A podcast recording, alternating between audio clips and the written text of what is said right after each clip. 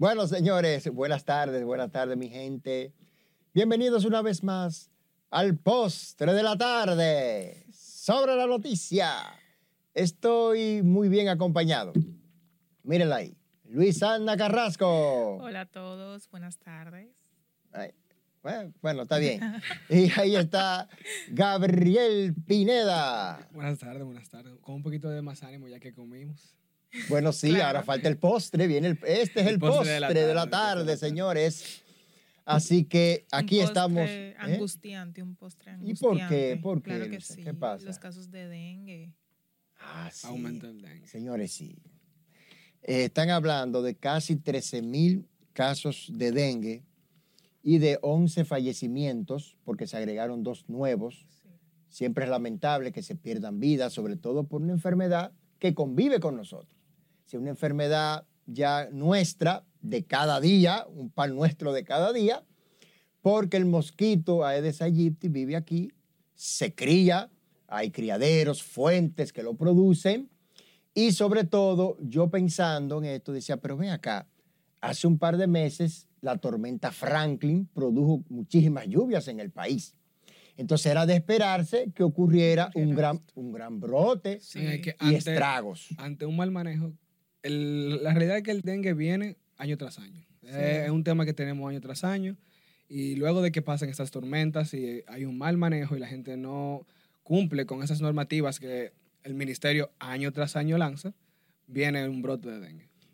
Sí, bueno, es una responsabilidad compartida tanto de las autoridades como de los ciudadanos, porque eh, cada año sí tenemos esta realidad, pero bueno, tú tienes las autoridades que son las encargadas y las rectoras de iniciar un proceso de prevención, Claro. de eliminación de criaderos y de concienciación pública. Eh, tanque tapado y untado, ¿cómo era? Así era que se decía antes. La También la eh, no famosa esperar a que, a que nuestros niños se, se pongan tan graves. O sea, tiene dos días con fiebre, vaya al, al primer hospital que usted encuentre. Y claro, siempre dejando saber que tiene que darle su acetaminofén. Claro. ya. Y suero, no, y y suero, suero, también. claro ¿eh? que sí. No, claro, Porque- porque, también hay una ola ahora de síntomas de fiebre, gripe, gente que la están internando, que a- algunos no le detectan que es dengue, que lo internan y después no es dengue. Entonces hay que estar al tanto y acudir al médico lo más rápido posible para Claro. detectar eso y para prevenirlo. O se, se detectan también muy tardíamente, a veces hasta con tres días o cuatro o más Sí. días de retraso, ya con la persona ahí. Y si es hemorrágico, la persona puede deshidratarse y llegar a un desenlace trágico, como ha sucedido, como ha su- bueno, el hijo de un médico, Sí. Eh, Sí. Gabriel, ¿verdad? Eh, de ocho añitos apenas, falleció. Dicen que por esta causa, pero tú tienes una información El ahí. ministerio desestimó que haya sido por dengue el, el fallecimiento, aunque en el acta lo, lo diga que fue por dengue. Los, lo- los análisis que ellos manejaron de- dieron negativo a dengue, entonces no fue por dengue, según el ministerio. bueno, dice el ministro Daniel Rivera que descar- descartan que fuera por dengue porque se hicieron pruebas eh, póstumas o postmortem que determinan que no fue por esa enfermedad. Sin bueno, embargo, pero el acta dice otra cosa. hay una realidad preocupante que son 1.108 casos de dengue confirmados. Y no es el único caso de, una, de un O sea, hay infante que muere por el. Hay por dengue. 1.108 casos Bueno, pero eh, hablan ya... confirmados de dengue. Sí, pero hablan casi ya de 13 mil.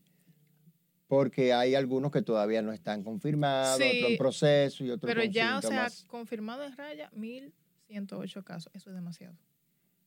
Bueno, sí, porque hay hospitales que se abarrotan, a veces no hay entonces para los otras personas. recursos. No hay espacio. No hay espacio para Te otros mandan que a tu casa si tú estás leve. Sí, eso pasa. Eso.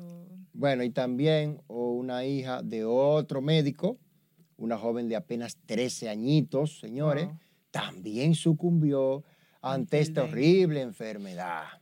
Fíjense ustedes. Ahora, mire, el doctor Clemente Terrero, que es uno de los expertos en esta materia, fue director del hospital Robert Rick Cabral Angelita, ha advertido que los brotes por dengue se producen cada tres años. O sea que ya le tocaba ahora al país. Sí. Y hay que tomar, por tanto, las previsiones del lugar. Parece que no se tomó y ahí están los resultados, con consecuencias catastróficas. Miren, Yo recuerdo por ahí, por el año 2013, cuando Freddy Hidalgo era el ministro de Salud, yo le llamaba, yo le llamaba el ministro derrotado, porque también hubo un, brote arrasador en ese momento, yo lo recuerdo.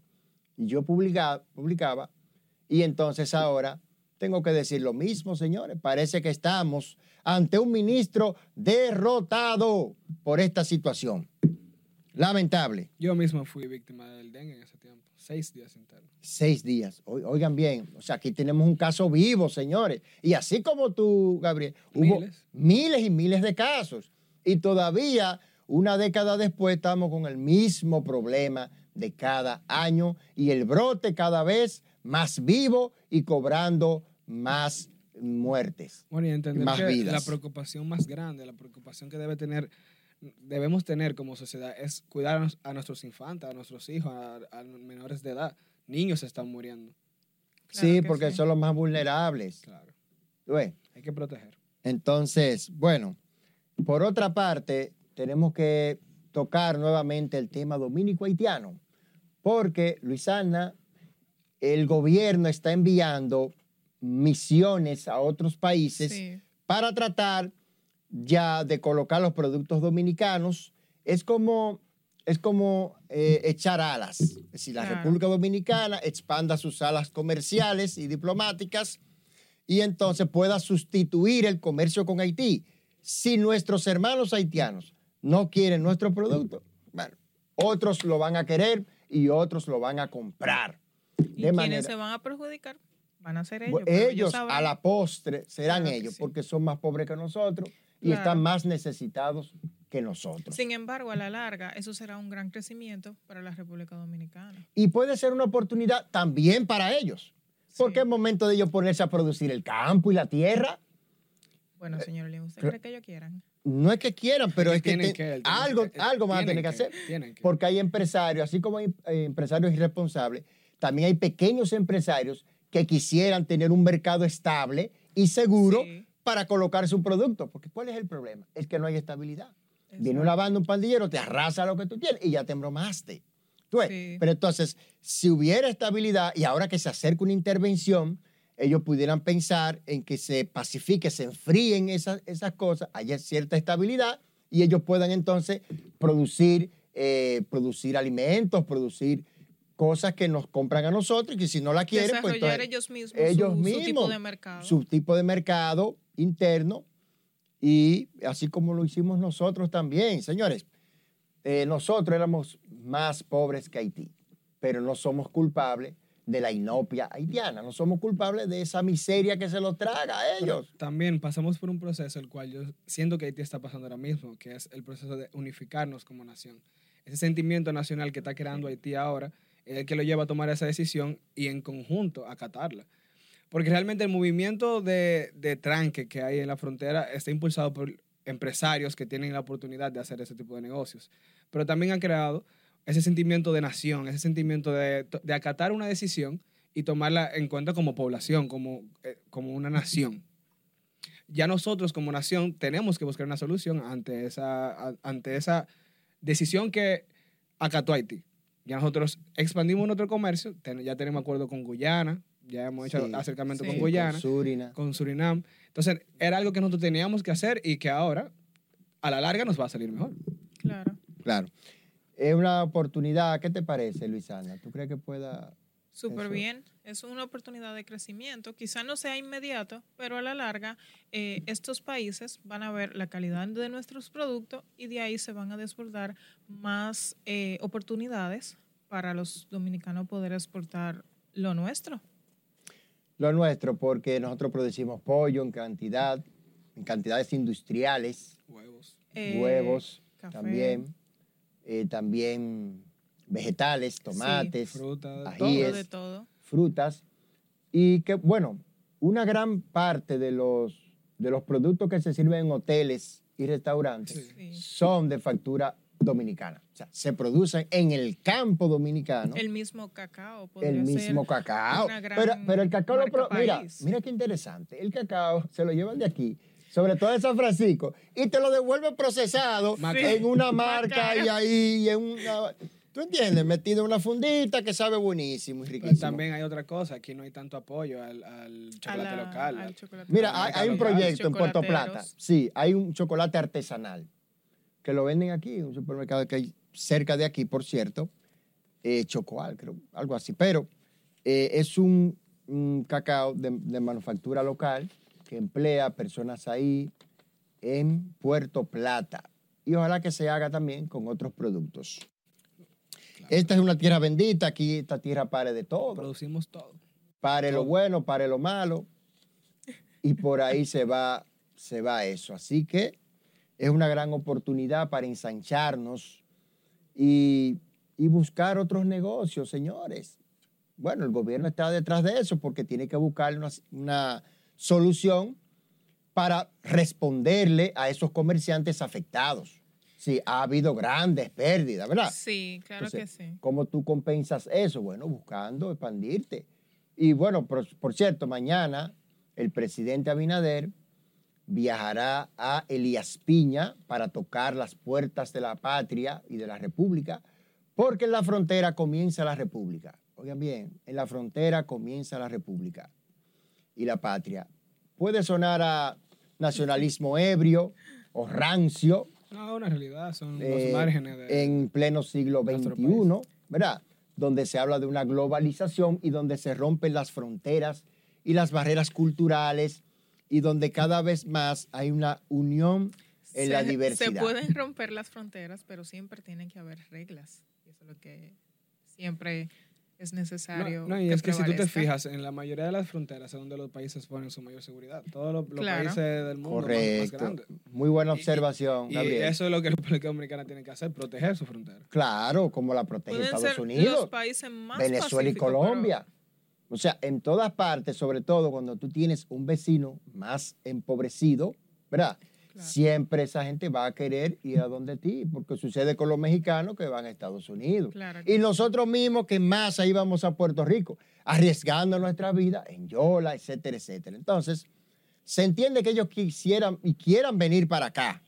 Ahora, nosotros es que tenemos que ponerle un stop y un freno a eso.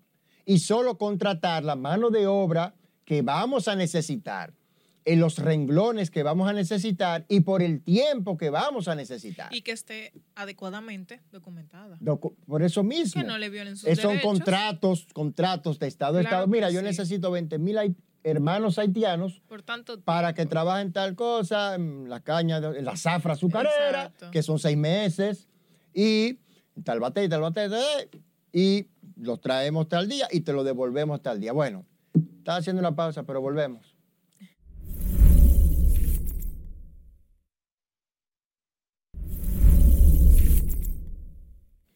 Y regresamos aquí con el postre de la tarde. Recuerden ver nuestras informaciones a través del canal de YouTube, la retransmisión a las 7 de la noche. Entonces, seguimos con que Biden ya por fin llegó a Israel, ¿cierto, Gabriel? Sí, Biden llegó a Israel, llegó a Estados Unidos y desde su pisada se siente la presencia. Lo primero que hizo fue apoyar a Israel ante un ataque que ocurrió en un hospital ayer, que entre Israel y Hamas estaban tirando la bola a ver quién había, quién había sido el causante. Israel acusa a, otro grupo que milita en la franja, a Yihad, un grupo de terroristas, considerado terrorista por la mayoría de- la comunidad internacional. Pero ante todo eso también tuvo, tuvo conversaciones con Netanyahu, en la cual llegaron a la conclusión de, de que aceptar ese corredor humanitario en la franja de Gaza, en conjunto con Egipto.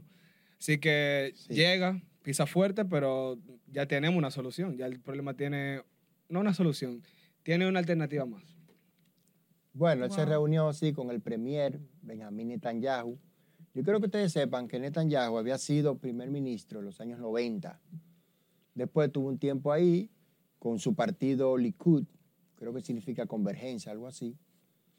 Y resucitó políticamente porque las intifadas de los palestinos revivieron el sentimiento nacionalista, lo dispararon porque Israel sabe que su vida como nación pende de un hilo, porque hay naciones que quieren destruirlo quieren devorarlo y quieren Sí. borrarlo del mapa. No, y la, se ha Liga intentado. Arábica, la Liga Arábica tiene a Israel como principal enemigo. Pero Claro. el mismo Irán, O sea, como un eh, ocupador de un Un lugar que no usurpador, pertenece. Países, Sí, países con los sí. que Israel ya Ahora- tenía sus relaciones casi construidas, como Emiratos Árabes en el 2020, ya se están echando para atrás. Países Sí. como Egipto, que tiene- no, no son... ya tienen un acuerdo con no tienen, un, un ac- no tienen un acuerdo. pero Sí. son países con los que ya ellos tienen, ya ellos han hablado, ya se- las cosas se han O sea, apaciguado. han Sí. habido eh, roces diplomáticos Roces, entre claro, ellos con, dos. con el Líbano, con Siria, Bueno. que tienen Sí. un, un territorio ocupado también. lo- lo- sí, lo que pasa es que Israel está rodeado de enemigos. claro, o sea, sí.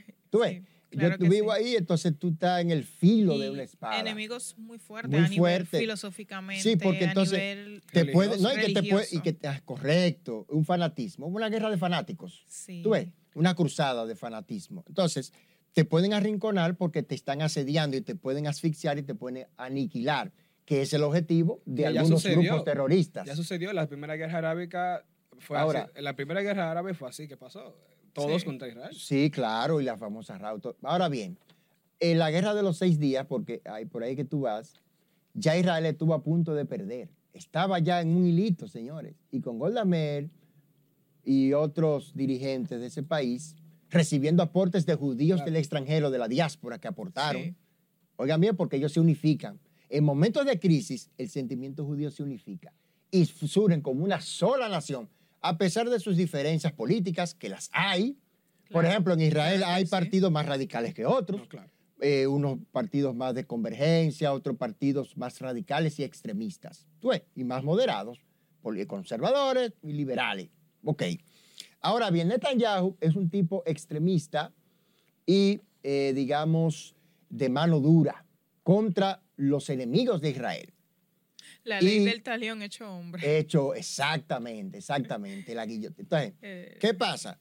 Que ahora, con estos ataques malsanos y siniestros, entonces él toma fuerza porque la nación se unifica en torno a él y en torno a su gobierno. Fíjate que él ahora mismo es el protagonista, el actor estelar, con su gran aliado Biden, que aterriza, lo visita y se ven ahí como dos panas que están hablando de, de una guerra muy seria. No, y hay que, Ahora. que hablan el mismo idioma, porque entender Sí. que Oye, pues sí, la hablan en el Exacto. mismo idioma. entender que el, el aborde que le da Netanyahu al tema no es un tema, no es de forma religiosa como el- ahí está el fanatismo de, de Hamas No, eh, no, porque o, o es como que- los grupos, o sea, como los grupos que están no, en porque esa zona. en ese sentido Netanyahu es el menos judío de los judíos, porque él no comulga con los Es lo que quiero decir, religiosos. el aborde que le da al tema es un, Bueno. te- es un tema totalmente Po- de forma poli- totalmente político él y geopolítica. sabe, geopolítico, él sabe correcto. hacer la franja entre reli- religión y política. Sí. Él es un político de, podríamos decir, occidente. Comprenden y hablan el mismo idioma. Correcto, correcto. Pues yo creo que tú lo hubieran visto hablando en su reunión.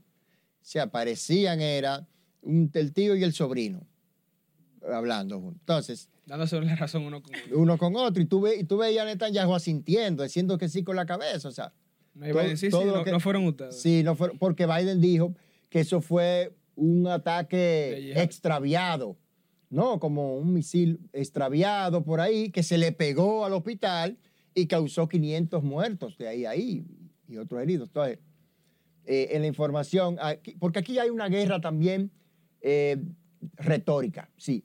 Sí. Un, un buscar, eh, digamos, La eh, la verdad, pero por el relato. Es decir, una guerra por el relato y por la narrativa de lo que está pasando. En la guerra, Entonces- en la guerra, una de las principales víctimas de la guerra No, es, la, es la verdad. La principal, la primera víctima, decía, decía un escritor. La principal es la verdad, porque esa es la primera que muere. Lo- incluso, incluso con y el más ataque, ahora con estos incluso con el ataque al hospital sucedió que varios medios subieron informaciones de que había sido Israel. Varios medios Sí. subieron informaciones de que había de sido que había Corrió la bola. Pero, Hamas. al- pero, eh, hora tras hora le iban borrando, le iban subiendo y le iban borrando, le iban subiendo y le iban borrando. Entonces la desinformación es lo que causa eh, esos problemas y ese odio que se ha creado internacionalmente con el tema. Claro. Porque hay, hay informaciones Claro, de ambos porque- lados, entonces crea opiniones de, de mil y un bando. Y inmediatamente ocurrió eso y esas noticias empezaron a salir. De, eh, a nivel mundial comenzaron a hacer protestas frente a las embajadas de Israel. O sea, Fue Sí. como que sucedió ese ataque y todo el mundo se volvió loco. Y había una desorganización a nivel mundial y yo como que... Claro, Israel tuvo que salir inmediatamente a desmentir lo que había pasado. Claro que sí. Pero de igual manera, hasta ahora no se sabe, no se ha aclarado el tema, no, No. se ha aclarado, Biden lo apoya, perfecto, Estados Unidos tiene, cuenta con el apoyo, perfecto, pero todavía el tema no se ha aclarado. Entonces, hasta ahora no se sabe si fue Israel, si fue Hamas o si fue el yihad. Bueno, pero lo que se plantea es que no fue Israel. Se pudo haber sido cualquier otro. Si no fue Israel, entonces fueron sus enemigos. Es lo que el mismo Biden está, está sosteniendo. ¿verdad?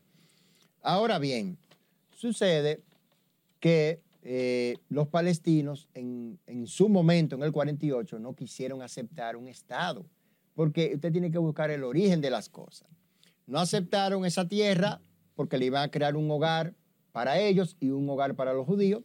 Los judíos aceptaron, pero ellos no aceptaron.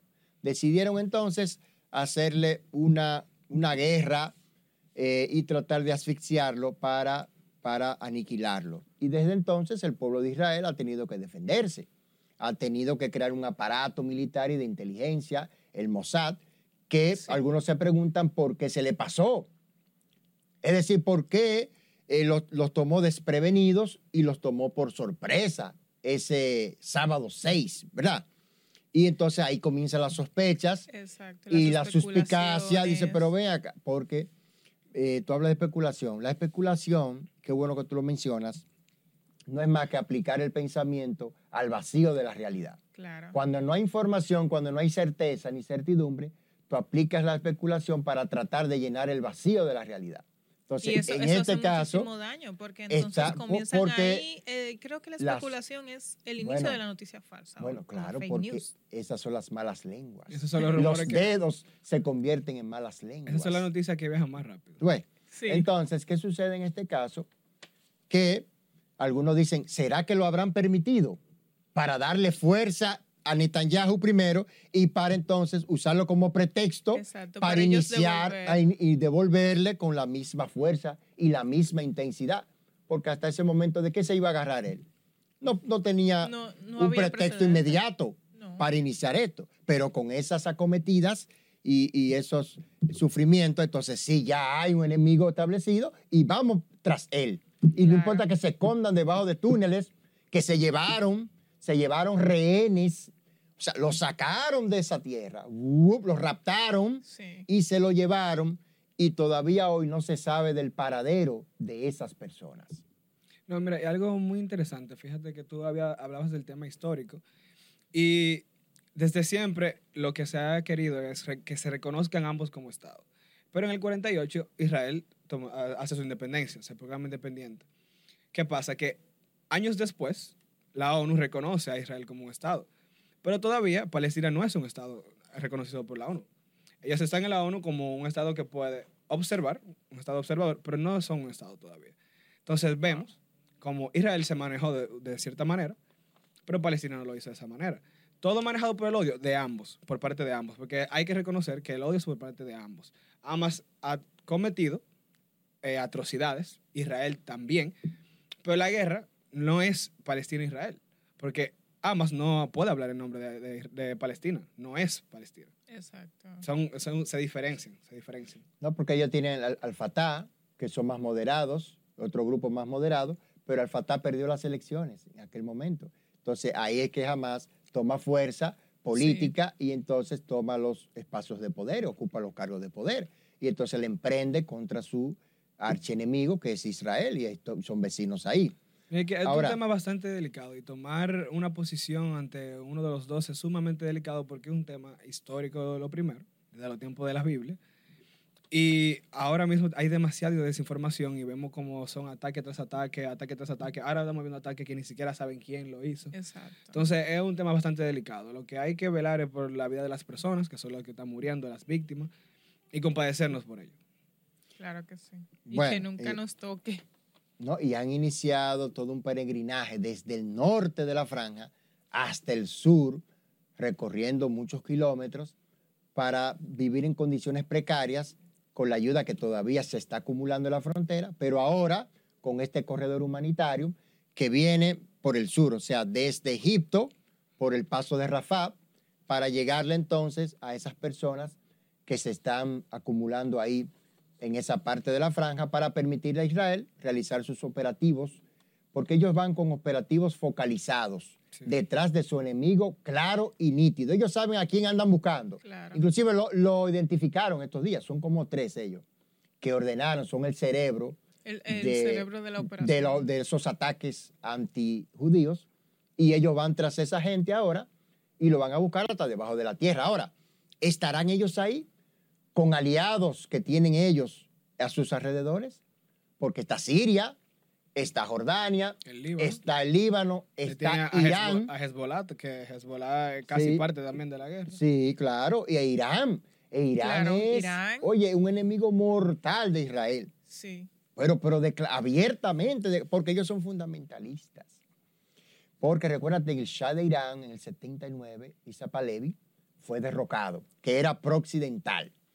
Entonces, al subir el Ayatollah Khomeini, es que hacen una revolución, pero una revolución islámica, lo que ellos llaman, que tiende hacia el fundamentalismo y el extremismo islámico, donde las mujeres tienen que llevar velo, obligatoriamente taparse y cubrirse, porque así lo quiso el profeta y el Dios Alá. La realidad Bueno, es que hay que ojalá estar, hay que, que lo quiera Alá y que la paz sobrevenga. hay que estar atento al tema, seguir las informaciones y velar porque Biden pueda tener las conversaciones del lugar y el tema se pueda por lo menos llegar a una pausa, a un alto al, al fuego. un, un alto al fuego Claro porque que el sí. conflicto es un, un volcán, señores, y un barril de pólvora que con cualquier chispa se prende y se puede mundializar. Así que eh, hay que apelar a la sensatez y a la madurez. En estos momentos de crisis es que los grandes hombres demuestran su contextura y se hacen grandes. Y nacen los líderes. Y nacen los líderes. Y así mismo nos vamos. Adiós.